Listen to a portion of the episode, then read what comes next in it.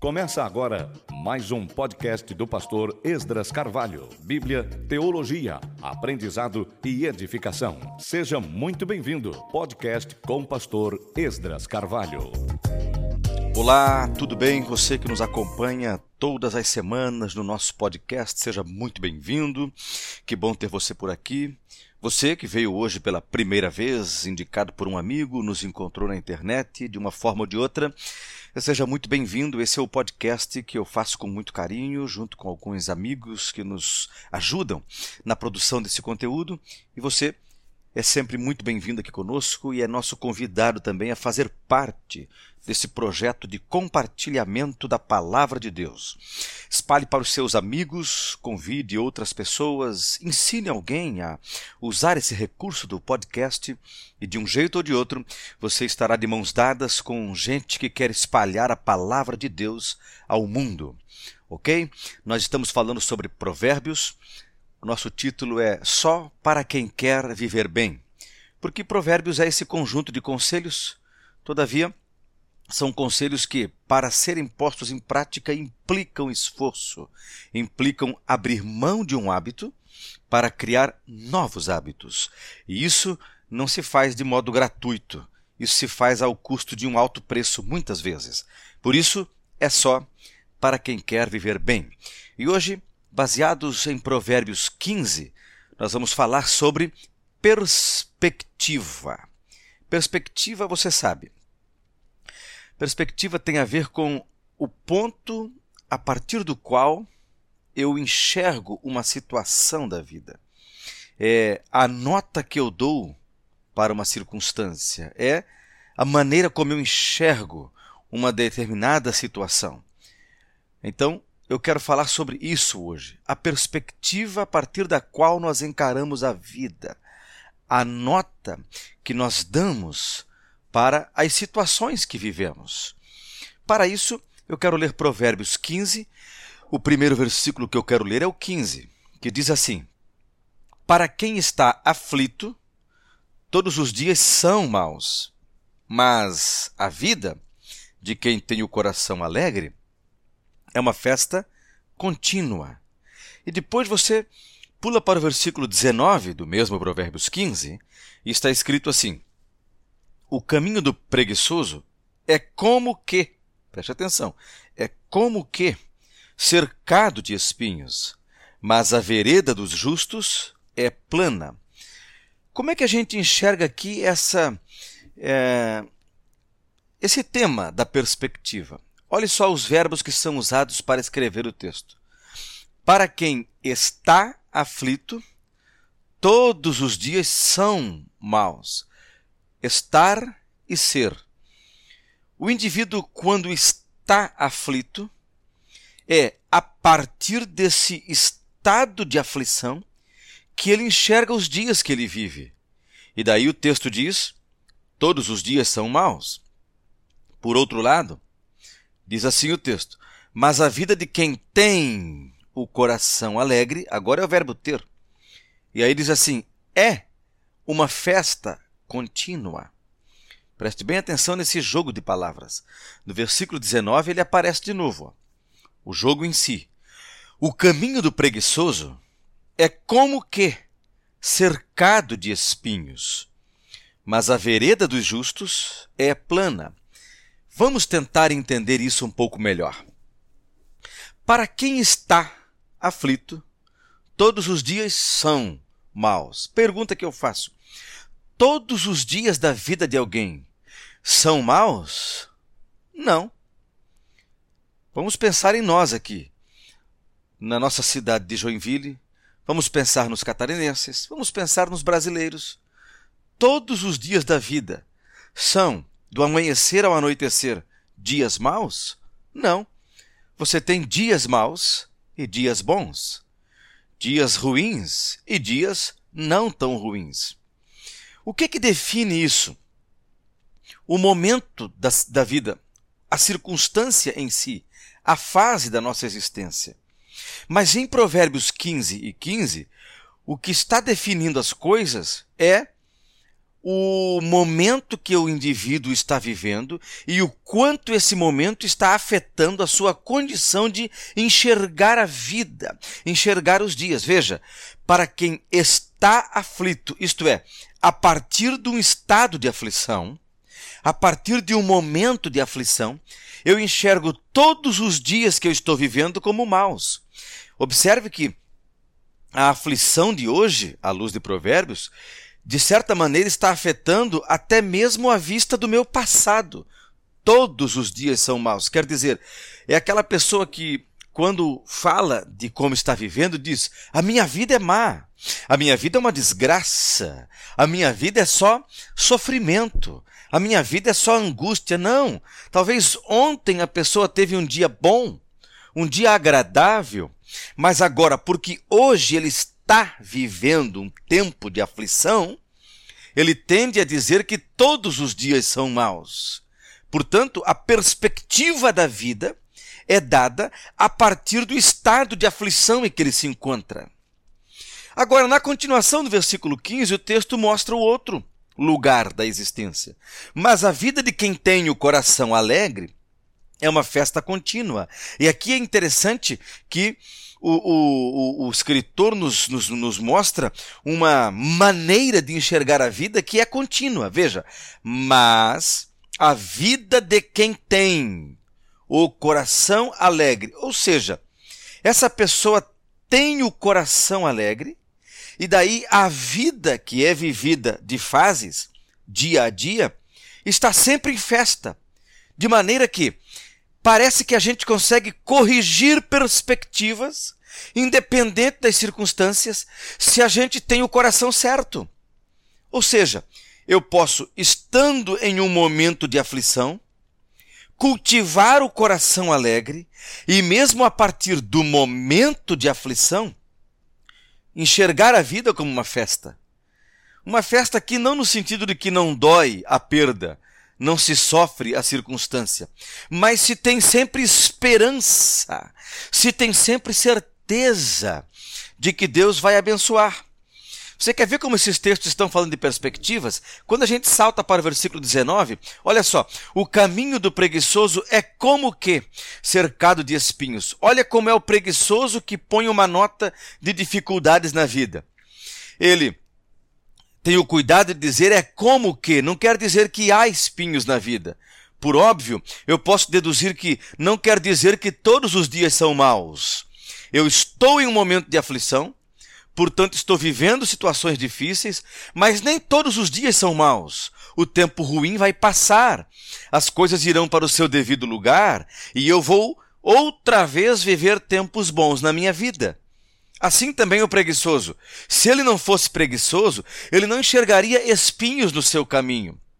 Ele não enxergaria dificuldades na sua vida. Tanto que a vereda do justo é sempre plana. Então, na verdade, é o preguiçoso que, por causa da preguiça, está enxergando espinhos no caminho de trabalho.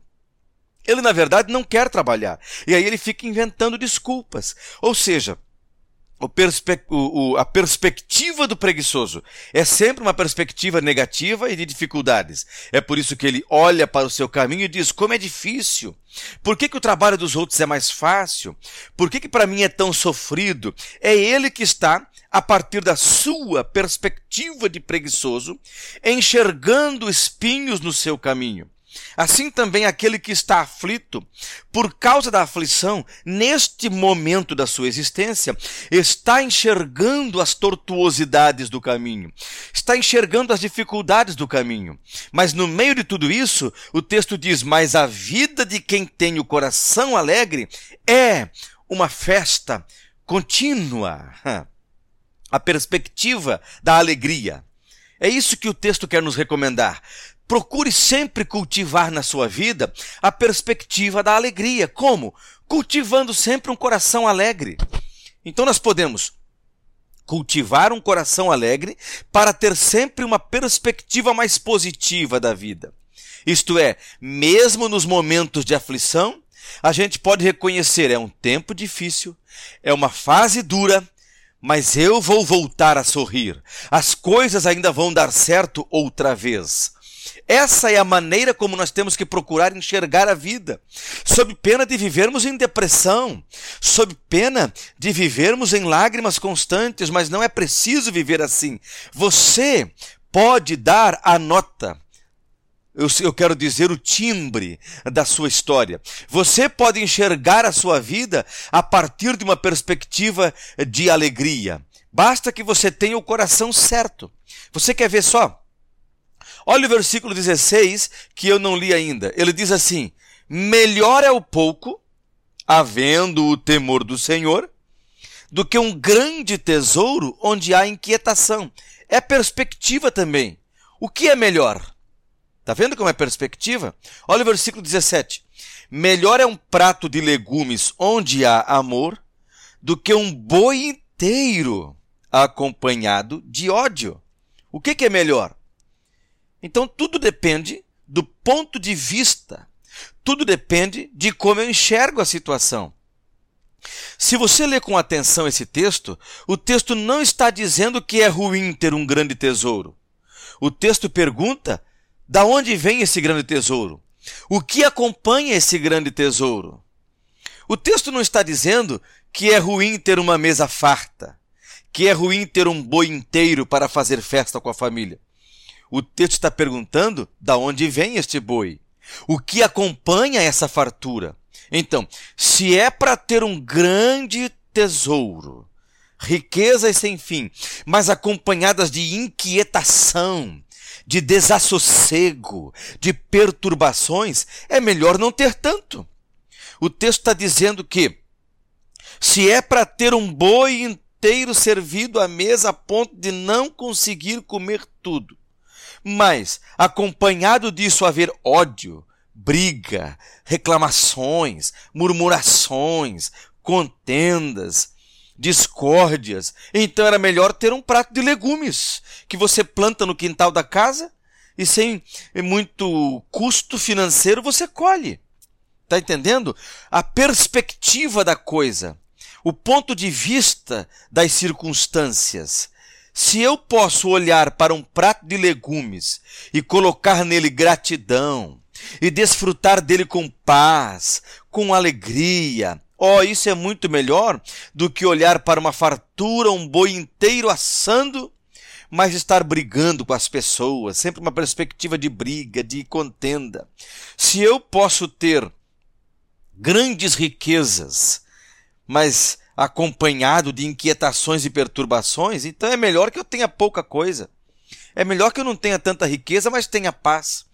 Então, se eu olho da perspectiva da paz, da tranquilidade e da gratidão, o prato de legumes é melhor do que o boi inteiro. Pouco, o pouco recurso é melhor do que a grande riqueza. Mas o texto não está dizendo que não é é, deixa eu melhorar a frase. O texto não está dizendo que é ruim ter a riqueza e que é ruim ter o boi. Você pode ter a muita riqueza, desde que ela seja acompanhada de sossego de tranquilidade, de paz, de amor, de harmonia, de comunhão. Você pode ter o boi inteiro, desde que ele seja acompanhado de paz, de alegria, de comunhão, não de ódio, mas sempre de amizade, companhia, companheirismo. Então, se dessa perspectiva eu enxergo o texto, eu compreendo que a vida pode ser muito boa, desde que eu tenho um coração alegre e agradecido. Com um coração alegre e agradecido, nos tempos de aflição, eu vou saber enxergar as coisas boas da vida. Com um coração alegre e agradecido, eu não serei preguiçoso, eu não vou enxergar espinhos, dificuldades no trabalho que eu tenho que desempenhar. Com o coração alegre e agradecido, eu posso até ter um grande tesouro, eu não vou estar inquieto. Agora, se eu não tiver um grande tesouro, eu vou estar alegre e agradecido. Com o coração alegre e agradecido, eu até posso ter um boi inteiro para comer, porque não haverá inquietação, desassossego, briga, contenda. Mas eu vou poder olhar para um prato de legumes também e ter alegria e gratidão no coração. Com o coração alegre e agradecido, a minha vida será uma festa contínua. Então, Cuide das perspectivas. Cuide de a partir da onde você enxerga as coisas. Sabe, você já leu aquele livro Os Sete Hábitos das Pessoas Altamente, Eficazes? Nele você começa o texto lendo uma história bem interessante, eu parafraseio aqui. Um homem entra num trem, pode ser num ônibus se você quiser, e ele entra com duas crianças, ali seus cinco anos, sete anos de idade. E ele chega, senta-se no seu banco e já logo inclina sua cabeça para trás, naquele encosto que tem para a nuca e a cabeça, e dorme. Enquanto isso, isso são mais ou menos seis horas, seis e meia da manhã, sete horas. Enquanto isso, as crianças começam a fazer bagunça, tumulto dentro daquele trem. E correm pelos corredores, e esbarram nas pessoas, e os outros é, é, passageiros da, do trem vão ficando incomodados com aquelas crianças bagunceiras, desordeiras, eufóricas, que não são contidas por um pai negligente, omisso, descuidado, que não disciplina seus filhos e não ensina a essas crianças respeitarem um ambiente público e um espaço coletivo. Vão ficando incomodados até que num dado momento uma criança daquela passa por um homem que está lendo seu jornal e bate do jornal, o jornal cai no chão. O passageiro que está assentado ao lado do pai omisso, negligente, que dorme tranquilo enquanto seus filhos, indisciplinados, provocam bagunça e desconforto dentro do trem, então esse homem cotuca, bate no, no braço eh, do seu companheiro que está dormindo, do seu vizinho de banco, e diz: Por favor, senhor, seja mais responsável. Seus filhos estão causando tumulto e desconforto, desrespeitando os outros passageiros do trem. Olhe que inconveniente. Acabaram de derrubar o jornal daquele senhor.